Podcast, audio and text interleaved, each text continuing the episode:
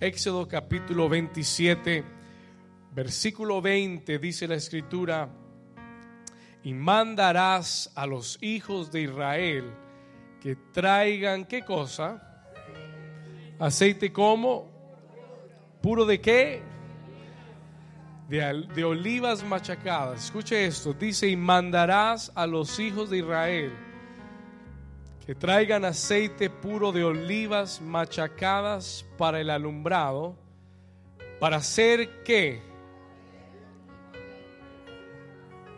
Para hacer arder continuamente las lámparas. Versículo 21.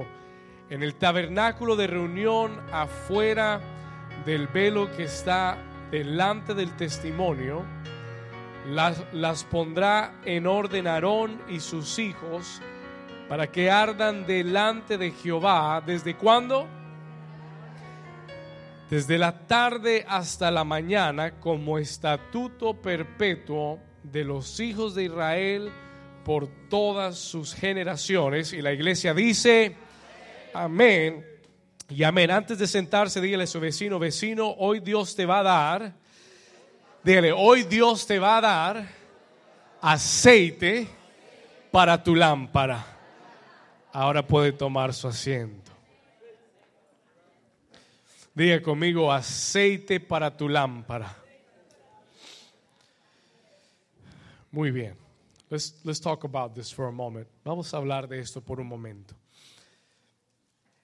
El viernes mientras hacía mi devocional, leí este versículo, I read this verse, y no podía despegarme de ahí. El Señor me dejó estancado en estos dos versículos. God left me stuck in these two verses. Y es importante que usted entienda que en este capítulo 27 de Éxodo, Dios le da instrucciones o le está dando instrucciones muy específicas, very specific instructions a Moisés, un hombre llamado Moisés. ¿Cuántos han oído hablar de Moisés? Ok, bien. Dios le da instrucciones muy específicas a Moisés acerca del tabernáculo, the tabernacle. El tabernáculo que Israel debería construir al Señor. Ahora, Israel iba en el desierto. Escúcheme acá, póngame su atención, póngame su atención acá. Israel iba en el desierto y llevaban años en el desierto y el Señor quería construir un lugar para habitar con el pueblo. He wanted Israel to build a place para que él pudiera habitar con el pueblo. Y, el y eso es lo que era el tabernáculo. That's what the tabernacle was. ¿Qué era el tabernáculo? La palabra tabernáculo literalmente quiere decir el lugar de su, de su morada. His dwelling place. Eso es lo que tabernáculo quiere decir. El lugar de la morada de Dios. Entonces Dios le da a Moisés instrucciones específicas de cómo construir y levantar ese tabernáculo. ¿Por qué? Why? Porque él quería, Dios quería habitar en medio de su pueblo. ¿Cuántos dicen amén? ¿Cuántos les gusta esa idea de que Dios habite en medio de su pueblo? Dios no quería ser ni quiere ser hoy en día un Dios distante. He doesn't want to be a distant God. Él quiere ser un Dios que esté en medio de su pueblo. Él quiere, él desde el principio, from the very beginning, desde el principio siempre, desde el jardín del Edén. ¿Saben lo que era el jardín del Edén? Era un tabernáculo. Era el lugar de la presencia de Dios. Eso era lo que era el jardín. Desde el principio, Dios siempre ha anhelado habitar con la humanidad. Y Dios le da instrucciones específicas a Moisés de cómo construir este tabernáculo, how to build a tabernacle. Y Dios le dice, yo me comprometo que si tú construyes ese tabernáculo y lo haces como yo te lo pido, yo me comprometo contigo que siempre voy a morar en ese lugar. Wow. Listen to me. Wait a minute. Time out. El Dios que habita los cielos y el universo le dice a un pueblo, si levantan un lugar especial para mí, yo que habito los cielos, voy a comprometerme a morar en medio de ti. ¿Sabe lo que eso me muestra a mí de Dios? You know what that shows me about God? Que Él verdaderamente te anhela y nos anhela con mucha pasión. No sé si está acá. I don't know if you're here. No sé si eso significa algo para usted. Se lo voy a repetir, tal vez está dormido todavía. Let me say this again. Escúcheme, escúcheme acá. Cuando yo veo esto a través de la Biblia y la Escritura, me da a entender que el Dios de los cielos, aunque tiene los cielos a su disposición y ángeles y, tiene, dice la Biblia, que mar de cristal, calles de oro, el anhelo del corazón de Dios es estar en medio de nosotros. Él está apasionado por ti. Se lo voy a decir de otra forma. Let me tell you another way. Él está locamente enamorado de ti.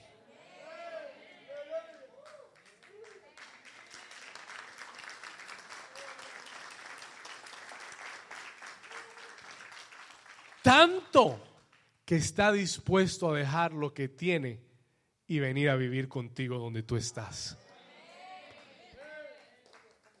Escúchame, hoy, hoy, vamos a hablar de esto. Today we're going to talk about this. Escúchame bien. Ponme atención. Él está locamente apasionado por ti. He is crazy in love about you. Cuando uno está enamorado de alguien, uno quiere estar con esa persona o no. O cuando tú estás enamorado de alguien, te quieres ir más lejos.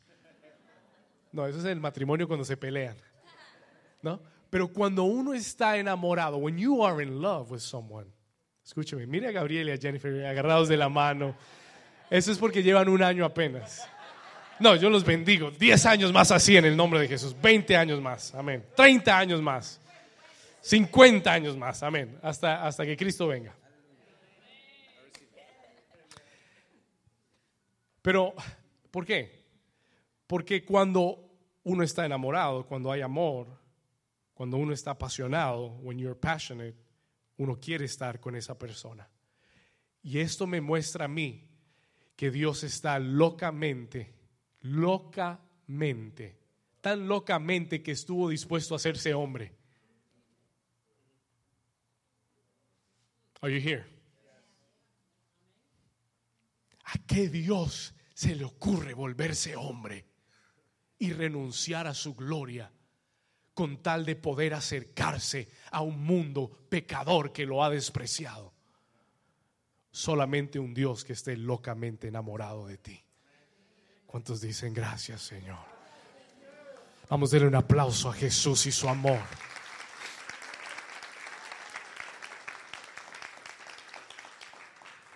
Y Dios le dice a Moisés, God tells Moses, Dios le dice a Moisés, le da instrucciones específicas. Si tú armas el tabernáculo como yo te lo pido, si me arreglas el cuarto como a mí me gusta, eso es lo que le está diciendo. Si me pones el, aire acondicionado en la temperatura que a mí me gusta, amén. Si me arreglas la cama como a mí me gusta, ¿verdad? Y me tienes todo como me gusta, yo te prometo, I promise you, te prometo que en medio del desierto y en medio donde ustedes vayan, yo voy a estar con ustedes. I will be with you. ¿Cuántos dicen amén?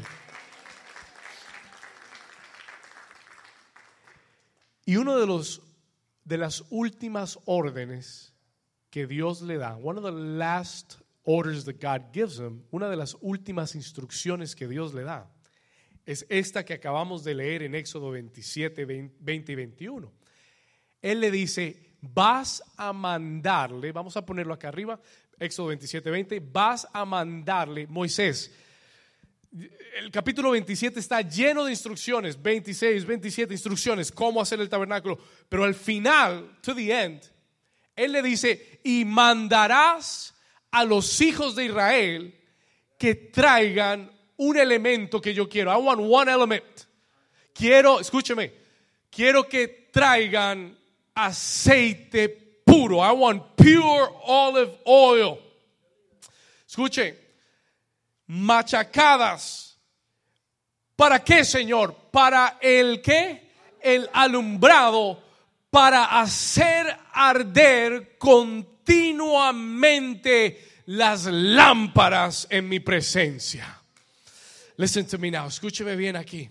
Él le dice, quiero que traigan aceite puro para que en ese lugar de mi presencia siempre haya un fuego ardiendo continuamente. I want a fire to burn continuously in my presence. Oh, wait a minute. Dios dice, no quiero que el lugar de mi presencia sea un lugar oscuro. I don't want it to be a dark place. Porque es que le, doy la noticia que en el desierto no hay electricidad.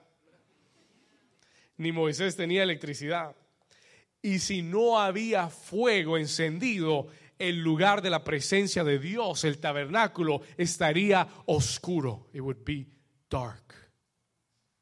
Dios dice, yo no habito en lugares oscuros. I don't live in dark places. Hmm.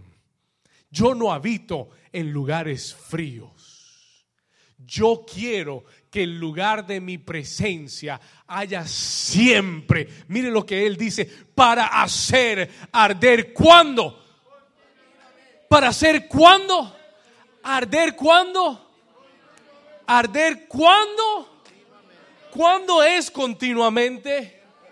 Todos los días, en la mañana y en la noche, en el trabajo y en la escuela, en la iglesia y en la ciudad, para hacer arder cuando continuamente las lámparas. Escúcheme bien, listen to me please. El Señor les ordenó que el fuego siempre se mantuviese encendido. El Señor les ordenó que el fuego en su presencia siempre se mantuviese encendido. Hay una combinación entre el aceite, la lámpara y el fuego que Dios ama.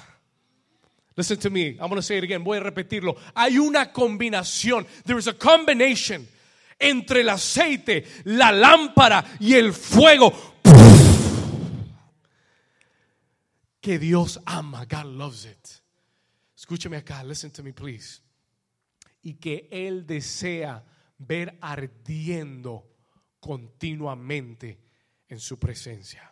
Pastor, ¿qué quiere decir eso para mí? Yo no tengo tabernáculo, I don't have a tabernacle. No tengo lámparas en mi casa, I don't have lamps in my house. ¿Qué hago? What does that mean for us? ¿Qué significa para nosotros? ¿Sabe? La Biblia dice que ya Dios no habita en tabernáculos. ¿Cuántos dicen gloria a Dios? La Biblia dice que Él ya no habita en templos hechos de mano. ¿Cuántos dicen amén? Pero la Biblia sí dice que ahora tú y yo somos el templo del Espíritu Santo de Dios. La Biblia sí dice que ahora tú y yo somos piedras vivas. Diga conmigo, piedras vivas. Toca el de al lado a ver si está vivo. Y dile, yo soy una piedra viva. Dile, soy una piedra viva. Dice primera de Pedro 2.5 que somos piedras vivas, edificadas como casa espiritual y sacerdocio santo para ofrecer sacrificios espirituales y aceptables por medio de Jesucristo. Ya no hay un templo porque ahora yo soy el templo. Ya no hay tabernáculo porque ahora yo soy el tabernáculo. Ya Dios no quiere habitar en un edificio con cuatro paredes. Ahora Dios quiere habitar una vida que se ha rendido, que ha sido lavada por, no me está escuchando, que ha sido lavada por la sangre de Jesús. Él dice, en ese corazón voy a vivir y voy a hacer una morada contigo. ¿Por qué te sientes solo? Why do you feel alone? Si el Dios del universo ha hecho su morada dentro de ti. Ah. ¿Cuántos dicen amén? Solo el diablo que se va para el infierno, el lago de fuego. Pero tú tienes al Dios del universo que te ha limpiado con la sangre de Jesús para poder hacer de tu vida el lugar de su presencia. ¿Cuántos dicen amén? ¿Cuántos aquí en este lugar son templo del Señor? We are the temple of the Lord.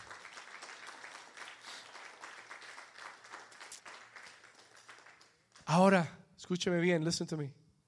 Lo mismo que Dios le dijo a Moisés aplica para nosotros, it applies for our lives. Dios no quiere un lugar oscuro y frío. He doesn't want a dark and cold place. Dios no quiere un lugar en ti que esté oscuro y que esté frío, and that it is cold. Escúcheme acá. Su deseo es que en tu vida siempre haya un fuego ardiendo. That there always be a fire that is burning. De la misma forma que le dijo a Moisés, Moisés, en el tabernáculo le vas a mandar a los hijos de Israel que traigan aceite puro machacado, y ahora se lo voy a explicar, pero le dijo, traigan aceite, ¿para qué? Para que siempre haya combustible, para que haya fuego, para que el fuego arda continuamente. Sigue siendo el mismo deseo de Dios en el 2017, que dentro de tu vida esté el fuego de Dios encendido continuamente, no solamente los domingos cuando vienes a la iglesia, y el pastor ora por ti o la palabra te toca y te sientes, wow, siento el fuego. No, Dios quiere que ese mismo fuego arda dentro de ti todos los días cuando te levantes el lunes en la mañana y tengas que ir a ese trabajo bendecido que tanto te gusta, que el fuego siga ardiendo dentro de ti. ¿Cuántos dicen amén? Toca a tu vecino y dile, creo que eso era para mí, vecino. Dios quiere, God wants that fire to continue to burn, que ese fuego siga ardiendo dentro de tu corazón, aun cuando el día esté oscuro y cuando los tiempos no sean agradables. Dios quiere que ese fuego siga ardiendo dentro de ti, aun cuando la adversidad está viniendo contra tu vida. Él dice para que el fuego arda continuamente. Diga continuamente. vamos, levante su mano conmigo y dile, Señor, que tu fuego arda siempre en mi corazón. ¿Cuántos dicen amén? Escúcheme acá, listen to this. Dios desea que en tu vida y en mi vida siempre haya un fuego, que siempre haya una pasión. That always be a passion. Escúcheme, que siempre haya un anhelo, a desire vivo. No un viejo anhelo, ni una pasión muerta, sino una pasión viva, un deseo, un anhelo vivo por la presencia de Dios. Un deseo vivo por la palabra de Dios un deseo vivo por el propósito de Dios en mi vida. Un deseo vivo por la obra de Dios en mí. Alguien dígale al Señor, Señor, dame de tu fuego. Alguien que desee el fuego, dile, Señor, dame de tu fuego. Uno de los peligros más grandes en la vida cristiana, one of the greatest dangers in a Christian life, es perder el fuego de Dios. Es to lose the fire of God. Se lo voy a repetir, escúcheme acá. Uno de los peligros más grandes en nuestro caminar con Dios es tener una lámpara sin fuego. Es to have a lampstand without fire. Y yo quiero que usted entienda que muchas veces Podemos hacer las cosas mecánicamente. Podemos hacer las cosas religiosamente, religiously, por obligación. pero sin una verdadera pasión por Dios. ¿Y sabe qué es lo que Dios está buscando? Él no está buscando simplemente que hagas las cosas. Él está buscando el fuego en tu vida. Él está buscando una verdadera pasión en ti. true passion in you. Hay gente que se conforma con parecer ser cristiana. Hay gente que se conforma con la apariencia de ser un hijo de Dios. Pero a Dios no lo podemos engañar. We cannot fool God. Dios tiene rayos X. Él ve directo. Él, él te hace un, he does an x-ray of your heart. Y Él ve cuando no hay fuego. Él ve cuando no hay pasión. Y hoy le voy a hablar de lo serio que es para Dios que la lámpara esté en el lugar correcto, pero que no haya fuego en la lámpara. Oh, porque la lámpara puede estar en el tabernáculo, pero eso no es lo que Dios pide. Él pide que la lámpara que esté en el tabernáculo tenga aceite y tenga fuego. ¿Cuántos están conmigo?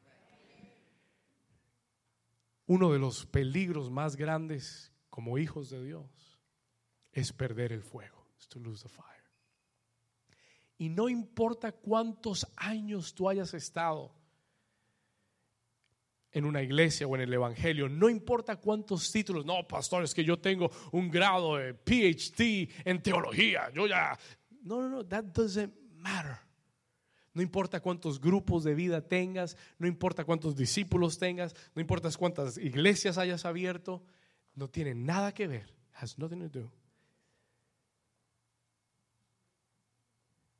tienes que tener cuidado, tienes que cuidar el fuego en tu vida. Toca a tu vecino y dile, vecino, cuida el fuego en tu vida. Si no cuidamos el fuego, if we don't watch the fire in our lives, el fuego se apaga. Y entras a un tiempo de enfriamiento, te da lo mismo hacerlo o no hacerlo, pierdes la pasión, pierdes el deseo. Antes llegabas temprano, adorabas a Dios, saltabas. Ahora, eh, si llego temprano, si llego tarde, es lo mismo. No importa, el pastor no, comienza hasta las 12, no importa. ¿Estamos acá? Escúchame. Listen to me. Pablo, el apóstol Pablo, tiene un hijo espiritual llamado Timoteo. He has a spiritual son named Timothy. Timoteo es un pastor joven, un joven pastor pastoreando en una ciudad muy importante llamada Éfeso. Una de las ciudades más grandes del mundo en ese entonces. Y Pablo le escribe una, una carta a su hijo Timoteo, su hijo espiritual Timoteo Acompáñeme o anote esta cita. Luis, ayúdame rápido. Segunda de Timoteo, capítulo 2, versículo 6. Anote la cita y usted lo puede leer en casa. Segunda de Timoteo, capítulo 2, versículo 6. Pablo le escribe a Timoteo. Paul writes to Timothy. Y le dice estas palabras a su hijo espiritual, his spiritual son, a quien él ama. ¿Lo escribí bien? Primera de Timoteo, primera de Timoteo 2.6. I said two, it's one. First. Primera de Timoteo capítulo 2 versículo 6. Dice Pablo, por lo cual te aconsejo, Timoteo, I'm giving you an advice. Le escribe a Timoteo, le dice, Timoteo, te voy a dar un consejo. ¿Estamos ahí? ¿No es? Are we there? No. Vamos acá. le escribí la cita mal. 2 Timothy 2.6. ¿Estábamos bien? Segunda de Timoteo 2.6. Ok, vamos a regresar. Segunda, ok, vamos a aclararlo. Segunda de Timoteo 1.6. Ok, there it is. Segunda de Timoteo 1.6. No, no fue culpa de Luisito, fue mi culpa. Luisito, you're good. God bless you. ¿Cuántos le dan un aplauso al Señor por Luis? Amén. Ok, ahora sí, segunda de Timoteo 1.6. Second Timothy 1.6. Vamos a leerlo. Dice, por lo cual te aconsejo que avives el qué. No, no lo escuché. Una vez más. Vamos a leerlo. Por lo cual te aconsejo, te aconsejo, te aconsejo que qué. Que avives qué cosa. Timoteo, tú eres un pastor, you're a pastor. Pastoreas una linda iglesia. Has trabajado muy duro porque ser pastor es muy duro. Pero te aconsejo que avives el fuego del don de Dios que está en ti por la imposición de mis manos. Escucha acá, listen to me here. Yo me pregunté, ¿por qué será que Pablo le escribe eso a Timoteo? Why did Paul write that to Timothy? Y yo me imagino que Pablo vio a Timoteo un poquito desanimado. Yo me imagino que Pablo notó a Timoteo tal vez un poquito cansado, a little bit tired, tal vez un poquito estresado, tal vez un poquito apagado a little bit turned off. Y le dice estas palabras. Le dice, te aconsejo que avives el fuego. Y entendí una cosa más. I understood one more thing. Mire que Pablo no le dice, te aconsejo que le pidas a Dios que te dé fuego. Él dice, te aconsejo que avives el fuego. Porque no depende de Dios que el fuego esté prendido en tu vida. Oh, hay mucha gente que dice, no, no, no, es que no sé qué ha pasado, es que no siento el fuego. I don't feel the fire. Oh, oh, hold on, ahora le voy a hablar de eso. Let me talk to you about this. Él dice, es tu responsabilidad, Timoteo.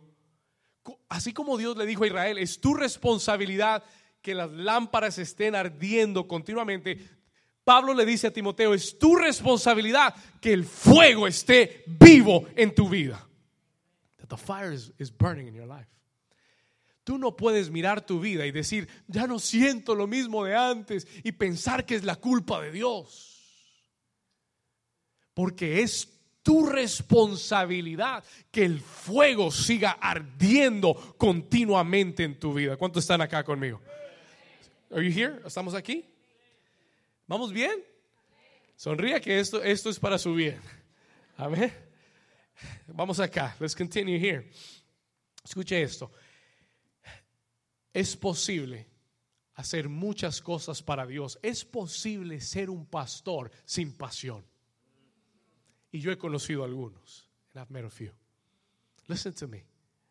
Es posible hacer muchas cosas para Dios por compromiso y no compasión. Es posible venir todos los domingos a la iglesia por compromiso y no compasión. Y donde no hay fuego de Dios, no hay cambios y no hay transformación. ¿Estamos acá? Donde no hay fuego encendido, no hay cambios en tu vida. Tú puedes tratar de aparentar todo lo que quieras, pero nunca tendrás la esencia real de una vida transformada y encendida para Dios. El Señor visita al apóstol Juan en la isla de Patmos y en Apocalipsis capítulo 2, por favor anote esta cita. El principio del fuego en tu vida es tomar notas y anotar las citas que el pastor te da. ¿Cuántos dicen amén? Muy bien, ese era un comercial para que usted tome apuntes. Apocalipsis capítulo 2. El Señor le da un mensaje a la iglesia de Éfeso precisamente, the Church of Ephesus. El Señor Jesús se le aparece al apóstol Juan y le dice, mándale este mensaje, esta carta, mándasela a la iglesia de Éfeso.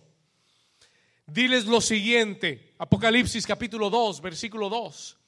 Yo, dice el Señor Jesús, yo conozco tus obras. I know your works. Ahora, eso puede ser bueno o eso puede ser malo, yo no sé. Amén, eso depende. That depends. El Señor le dice, yo conozco tus obras. Efeso, New Season. Conozco tu arduo trabajo. Wow, esto, esto va bien, esto me gusta.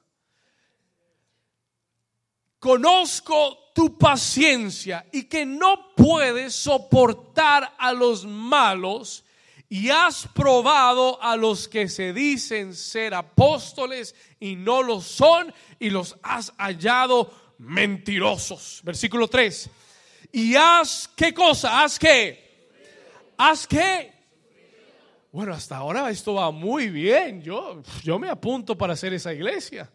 Y has sufrido pero has tenido que paciencia y has trabajado como arduamente. ¿Por qué? Por amor a mi nombre y no has ¿Cuántos, ¿Cuántos dicen yo quiero? Wow, me gusta, me gusta, yo quiero ser. I want to be. That's an awesome church. Yo diría, esa es una iglesia tremenda. Yo, yo me puedo meter en muchas de esas, eh, de esas descripciones. I can get into ¿Cuántos aquí han, han tenido paciencia? Solo cuatro, gloria a Dios. Vamos a orar por paciencia entonces. ¿Cuántos aquí han sido pacientes? ¿Cuántos aquí han sufrido? ¿Cuántos aquí aman al Señor? Y son cosas muy buenas. Y uno diría la iglesia perfecta. Yo, yo diría, yo quiero ir a esa iglesia. I want to go to that church. el versículo 4 hay un pero. There's a but. Y el pero, como que toma todo lo anterior y lo hace menos importante. Makes it less important. Y el Señor le dice, pero tengo contra ti que has dejado tu primer amor.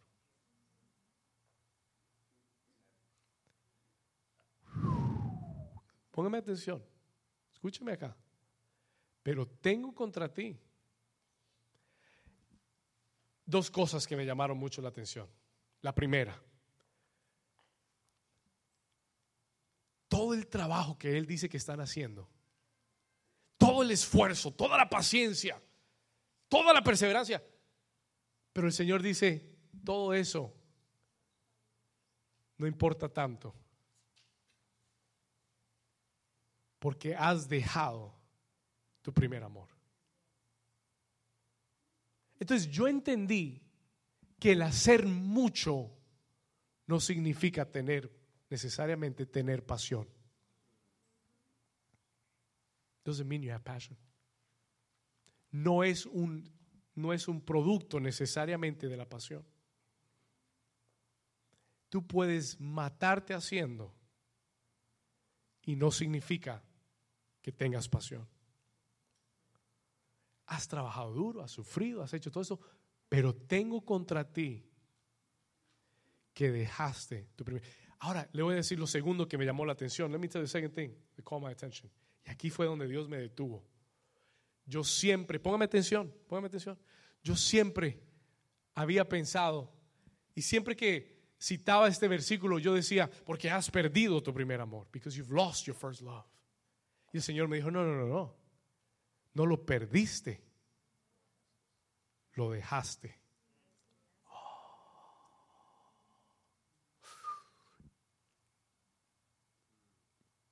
Hay una diferencia muy grande entre perder algo y dejar algo. Tú puedes perder algo accidentalmente, pero dejar algo es una decisión.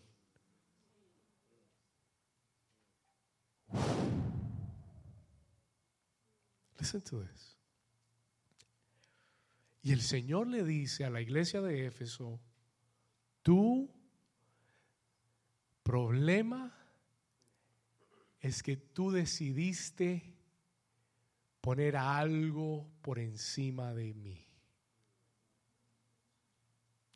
El primer amor es Dios. Él debe ser el primer amor en tu vida. He should be your first love. Pero cuántas veces en tu caminar y en nuestro caminar con Dios se nos aparece otro amor. El amor por mi familia. El amor por el dinero. El amor por el poder. El amor por la fama. El amor por el reconocimiento. El amor por mí mismo.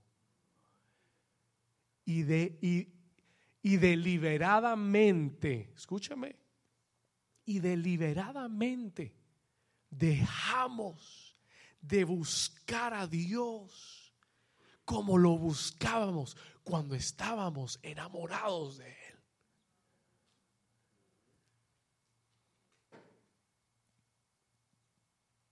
Y deliberadamente dejamos. ¿Por qué? Porque encontramos otro amor because we found another love. Y es como que el Señor le dice a Éfeso, ustedes están físicamente acá, pero su mente y su corazón andan en otro lado. Y esto me hizo detenerme un momento esta semana.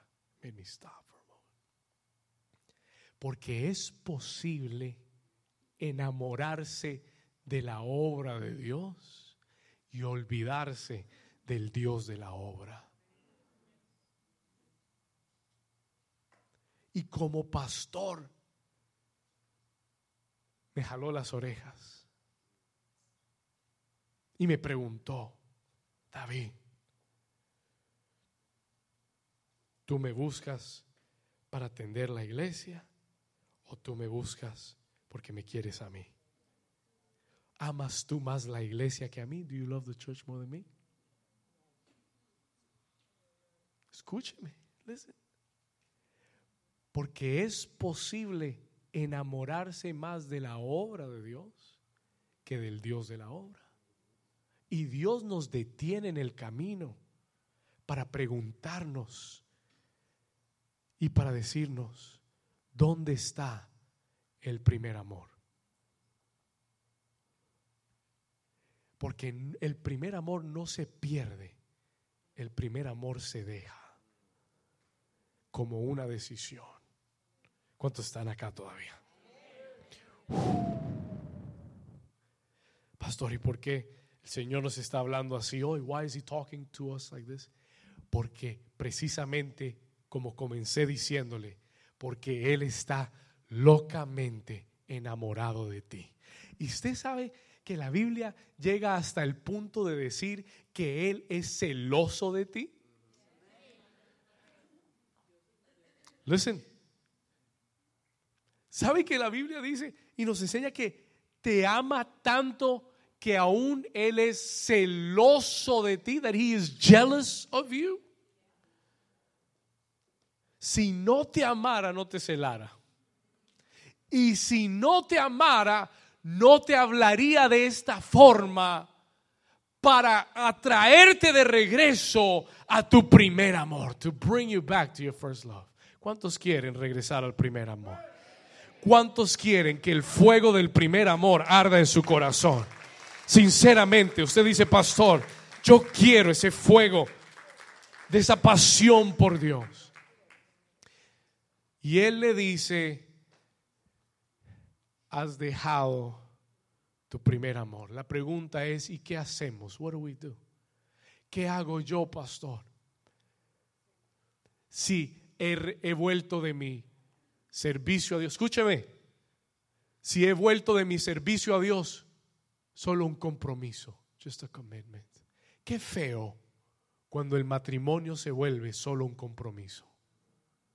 O hay gente que dura casada 40, 50 y 60 años solo por compromiso. Y gloria a Dios, porque perseveras. Pero ¿cuán, ¿cuánto mejor hubiera sido haber estado 40, 50 años con pasión y con amor y no solo compromiso? ¿Estamos acá? Y eso es lo que Dios nos habla. That's what God is speaking to us. Dios dice, yo no quiero que estés aquí pensando en el otro.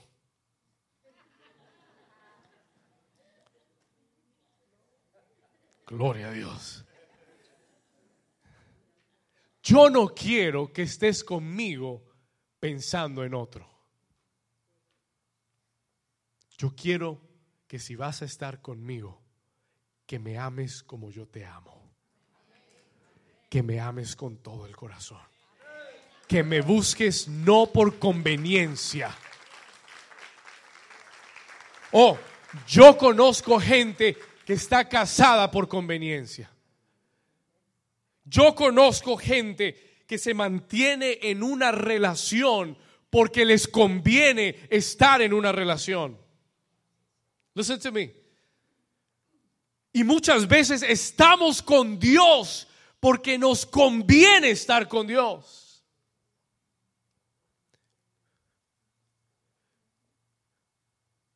Y por eso nuestra vida de oración es dame, dame, dame, dame, dame, dame, dame, dame, dame, dame, dame, dame.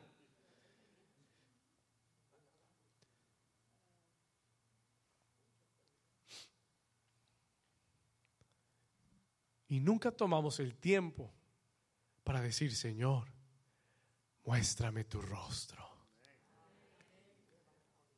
Señor, quiero verte cara a cara quiero conocerte más profundamente. Oh, y yo te aseguro, María, escúchame, y yo te aseguro que el día y el momento en el que tú le digas al Señor, y que tu corazón anhele estar con, con, Él. Yo te aseguro que ese día la billetera de Dios se va a abrir para ti. Y Él te va a decir, pídeme lo que quieras porque me tienes enamorado. ¿Cuántos dicen amén? ¿Estamos acá?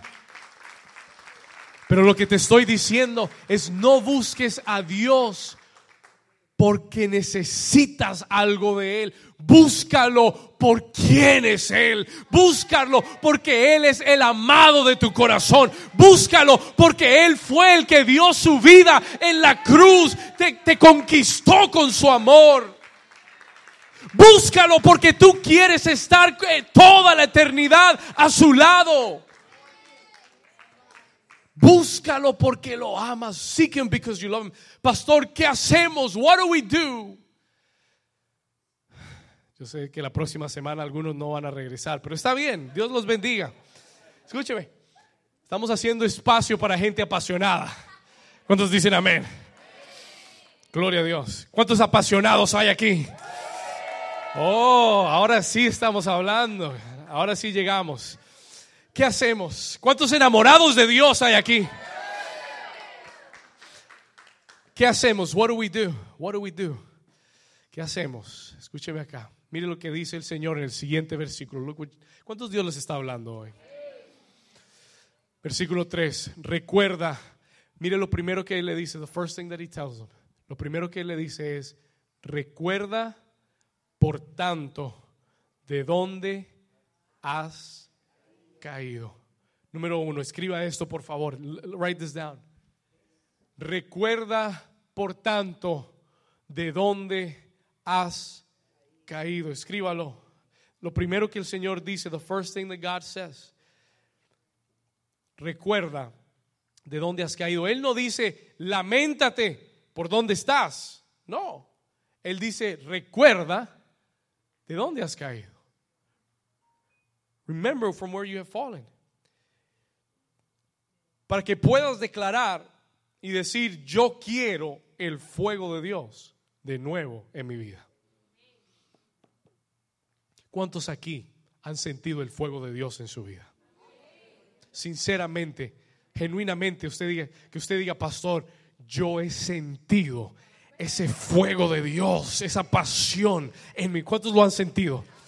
Recuerda ese lugar, remember that place, porque Dios te quiere no solamente llevar ahí, sino que vivas ahí continuamente. ¿Cuántos dicen amén?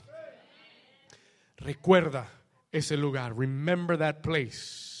Hay gente que piensa y dice, no, eh, los viejos tiempos, los lindos tiempos, y piensan que, que, que, eso está tan lejos y como que nunca. No, no, no, no. Dios lo que tiene para ti hoy es más grande de lo que has vivido en toda tu vida, te lo aseguro. El mismo Dios que, te, que conociste hace 10 años es más grande hoy que hace 10 años.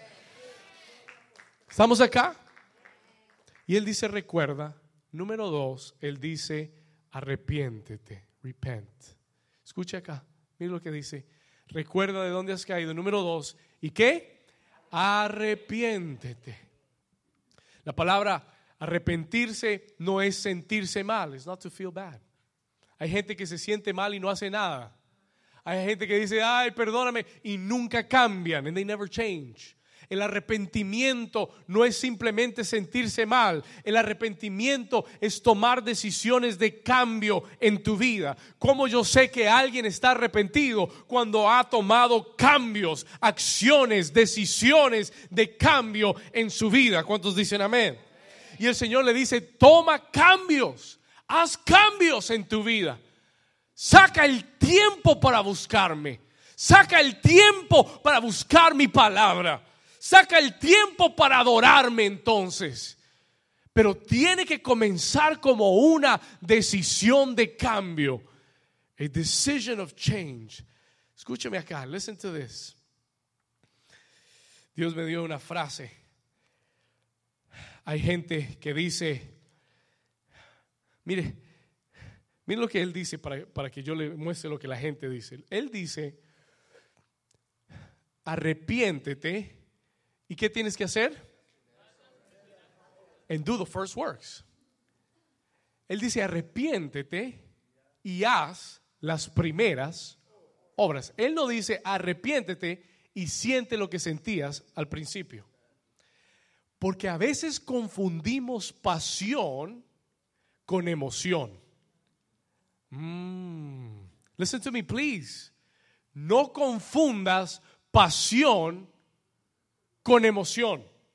Escúchame aquí. Listen to this. La pasión en tu vida no es una sensación, la pasión es una decisión. Did you get what I said?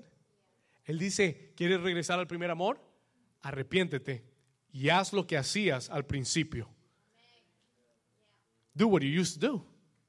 Haz lo que hacías cuando había ese fuego para que puedas regresar ahí porque no es una emoción, no es una sensación que viene a tu vida y dices, wow, ahora siento el fuego. No, es una decisión de volver y hacer las primeras obras, de buscar a Dios como lo buscabas, de orar como orabas, de ayunar como ayunabas, de adorar como si Dios de verdad te hubiera perdonado tus pecados de adorar como si de verdad fueras al cielo después de esta vida. Esa es una decisión. Toca a tu vecino y dile, es una decisión. Hay gente que se encuentra fría. Hay gente que se encuentra apagada y no entienden que eso fue su decisión. Hay gente que se encuentra desanimada y tengo una noticia para darte tú decides estar desanimado. Tú decides estar apagado. Pero si haces lo primero, si haces lo más importante, yo te aseguro, yo llevo, escúcheme bien, llevo más de 20 años sirviendo al Señor. Desde que conocí a Dios, more than 20 years. Recuerdo cuando prediqué mi primer mensaje. I remember when I preached my first message en frente de una iglesia. Tenía 14 años. 14 years old. No sabía nada de la vida, pero prediqué de las tormentas de la vida. Amén. A los 14 años prediqué de las tormentas, sin saber lo que eran las tormentas. Pero le voy a decir algo, tal vez no tenía mucho conocimiento, pero tenía mucha pasión. I had a lot of passion. ¿Y sabe qué? Le voy a decir algo. Después de siete años de pastorear, después de 20 años de conocer al Señor, yo puedo decirle que la pasión en mi corazón sigue creciendo, sigue viva, sigue ardiendo para Dios. Usted me conoció hace 10 años, soy la misma persona con la misma pasión. Hace siete años, cuando solo habían 10 personas, predicaba de esta misma forma. Y yo no acepto la excusa. I don't accept the excuse de que perdí la pasión.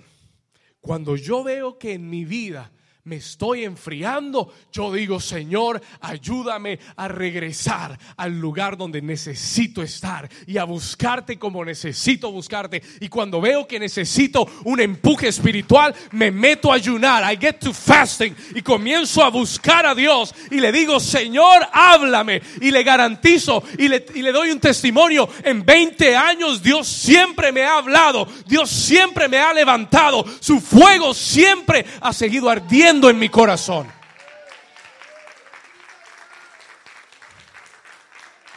Jesús dijo, arrepiéntete y haz las primeras obras. Él no dice, no, ya no hay lugar para ti, lo siento. No, Él dice, haz las primeras obras. ¿Cuántos están acá? Escúcheme. Porque si no lo haces, yo vendré pronto a ti y ya no vas a tener ni candelero ni un lugar conmigo. Así que te estoy dando tiempo para que encuentres aceite puro. Diga conmigo, aceite puro. Y me llevó a Éxodo de regreso. And I came back to Exodus. Y le dije, Señor, ¿qué es aceite puro? What is pure oil? ¿Y sabe lo que el Señor me habló? You know what the Lord said to me? Muchas veces en nuestro caminar con Dios hay impurezas que se mezclan en nuestra vida. There are impurities that mix in in our lives. Y en vez de producir fuego, comenzamos a producir humo. We start to produce smoke. Porque cuando el aceite no es puro en nuestra vida, el fuego no es puro. Fire is impure. ¿Qué quiere decir, pastor? What does that mean? Diga conmigo, aceite puro. Toca a su vecino y dile, vecino, trae aceite puro. ¿Sabe lo que a veces apaga nuestro fuego? Que el aceite en nuestra vida no es puro. Pastor, ¿y cómo no es puro? How is it not pure? Escúcheme acá, por favor, ponme toda su atención. Voy llegando al final. I'm getting to the end here. Porque lo mezclamos con preocupaciones. Porque lo mezclamos con afanes. Porque lo mezclamos con pecado. We mix it with sin. Con enojo con celos, con contiendas, con envidias, con orgullo, con lujuria, con mentiras, con desobediencia, con rebeldía. Mezclamos el aceite. Y después le decimos, Señor, ¿y por qué no hay fuego? ¿Por qué, por qué yo, yo vengo y no, no encuentro esa pasión? Y el Señor le dice, porque el aceite que estás trayendo no es puro. It's not pure. Porque tienes que venir y decirle, Señor, yo decido cortar con el enojo, con el afán. yo decido cortar, necesito que me limpies, necesito que me purifiques, pero no puedes pretender seguir cargando eso en tu vida y esperar que haya pasión de Dios. Tienes que cortar con el pecado. You've got to cut with sin. Lo que Dios aborrece, Dios aborrece. ¿Cuántos están acá? Oh, sí, lo que Dios aborrece, Dios aborrece. Lo que Él llama pecado es pecado, es sin. Y Él desea que lo cortes de tu vida. Te ama tanto que te tiene paciencia. Te ama tanto que te está dando tiempo.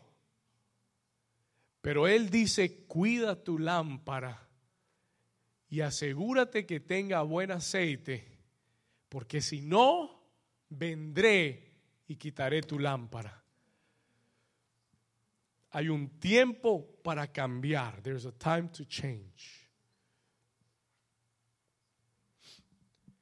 Y el Señor le dice a Israel, traigan aceite puro. Bring pure oil. Escúcheme acá. Y ya le dije, porque cuando no hay aceite puro, lo único que vas a tener es mucho humo. ¿Cuántos han visto esos carros que andan en la carretera y son puro humo, aceite quemado, burned oil? Y hay muchos cristianos que entran a la iglesia, humo, pero no es de santidad. Es aceite quemado, burned oil. ¿Cuántos dicen ay, ay, ay? Escúcheme acá, listen to me. Pero cuando el aceite es puro, when the oil is pure, va a haber fuego en tu vida. Solo cuatro dijeron amén. Cuando el aceite es puro, cuando has sido purificado, cuando todos los días eres purificado por Jesús y por su sangre, el aceite en tu vida será puro. ¿Cuántos dicen amén? Y habrá fuego en tu vida. Habrá fuego ardiendo en tu interior. ¿Cuántos dicen amén? Voy llegando al final, quiero llegar acá. Lo segundo que el Señor le dice a Israel en Éxodo capítulo 27 es que, es que el, aceite debe ser puro y debe ser, dice aceite machacado. Diga conmigo, machacado. Pastor, eso sí no me gusta. Ahora sí no me gustó. Escúcheme bien. Aceite procesado, processed oil. ¿Cuántos saben que el aceite viene del olivo? Pero ¿cuántos saben que para sacar el aceite del olivo hay que machacarlo? Hay que procesarlo. It has to be processed. Escúcheme acá. Listen to this.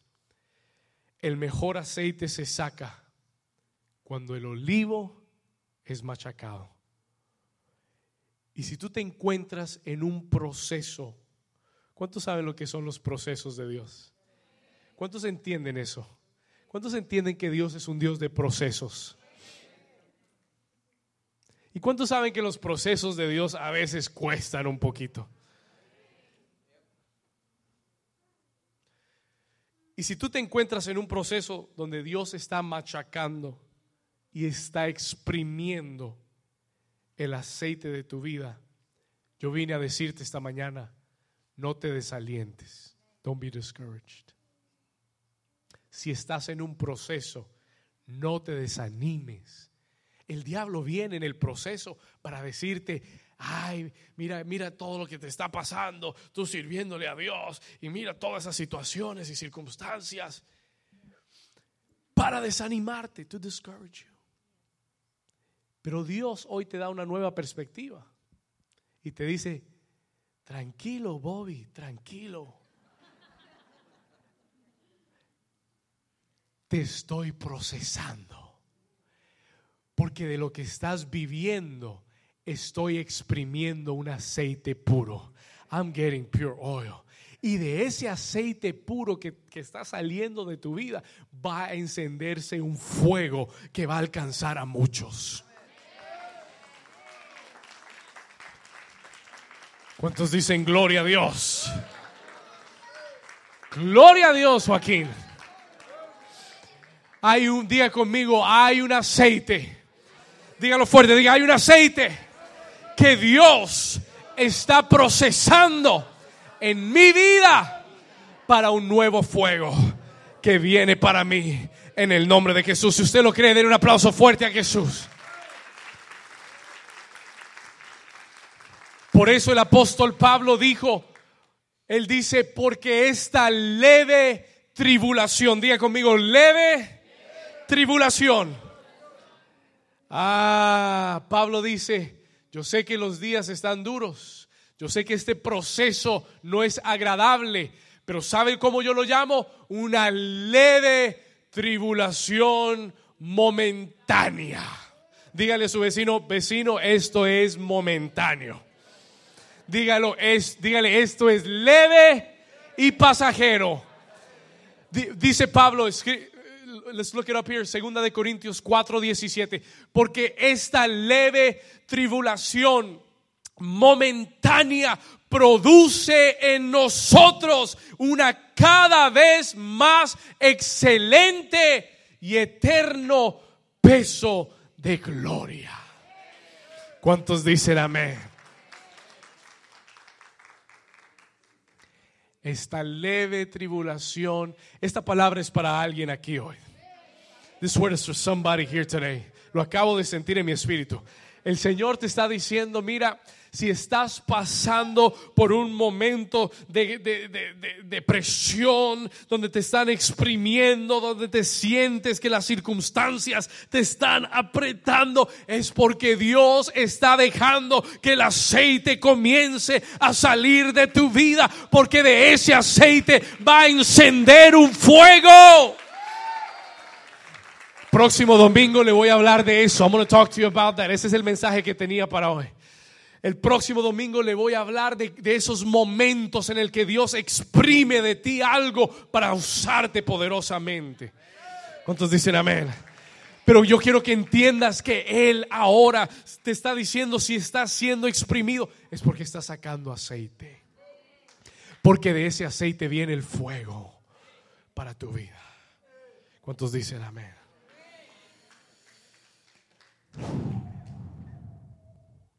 Personalmente, algunos de los momentos más difíciles de mi vida, some of the hardest times in my life, han sido los mejores momentos. Han sido los momentos de más grande fuego en mi vida y de mayor bendición. Dios quiere que tengas una nueva perspectiva hoy. Quiero terminar contándote una parábola. I want to finish by telling you a parable. En el libro de Mateo capítulo 25, Jesús refirió una parábola. Jesus referred a parable. Escuche esto.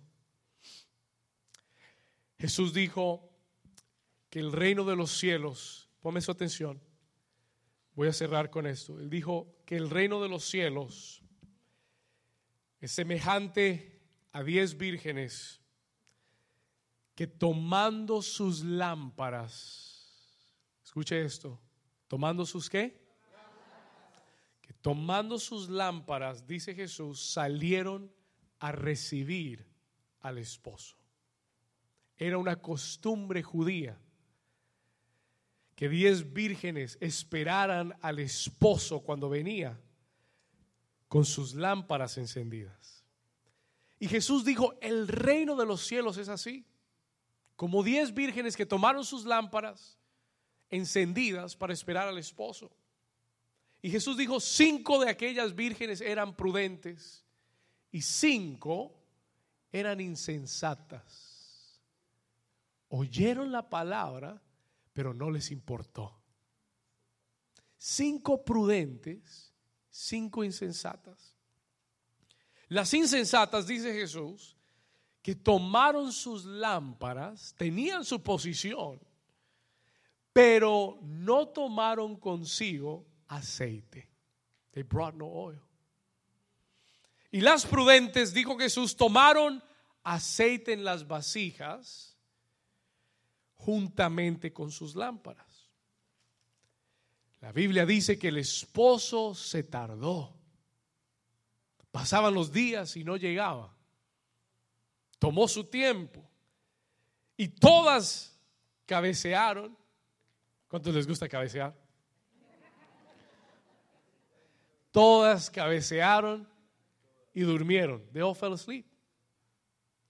Pero de repente, a la medianoche, diga conmigo, a la medianoche, y yo creo que estamos en la medianoche. Que tenga oídos para oír, que oiga. Y a la medianoche, dijo Jesús, se oyó un clamor. Escuche, ahí viene el esposo. Y todos se levantaron, de all woke up. Y todos, todas arreglaron sus lámparas. Y las insensatas se asustaron. Fueron donde las prudentes y les dijeron, préstanos aceite. Necesitamos, ¿qué cosa? ¿Necesitamos qué? Dijeron, Jesús dijo, ellas dijeron, préstanos aceite. Escuche esto, danos de, de, vuestro aceite porque nuestras lámparas se apagan. Next verse, come on. Mas las prudentes respondieron diciendo, para que no nos falte a nosotras y a vosotras, id más bien a los que venden y comprad para vosotras mismas. Versículo 10. Pero mientras ellas iban a comprar, vino el esposo y las que estaban como y las que estaban, ¿quiénes eran las que estaban preparadas? Las que tenían el aceite y sus lámparas encendidas en fuego. Escuche esto, las que estaban preparadas entraron con él a las bodas y se cerró la puerta versículo 11, verse 11. Y después vinieron también las otras vírgenes diciendo, Señor, Señor, ábrenos. Versículo 12. Mas él respondió y dijo, de cierto os digo que no que, que no os conozco. Versículo 13.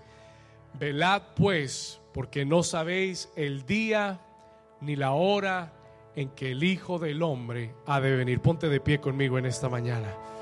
Escuche esto. Listen to this. Él dice, velad pues, porque no sabéis el día ni la hora en que el Hijo del Hombre ha de venir. Yo quiero que usted sepa algo. I want you to know something. Cuando el Señor regrese, Él viene por una iglesia en fuego. He comes for a church on fire.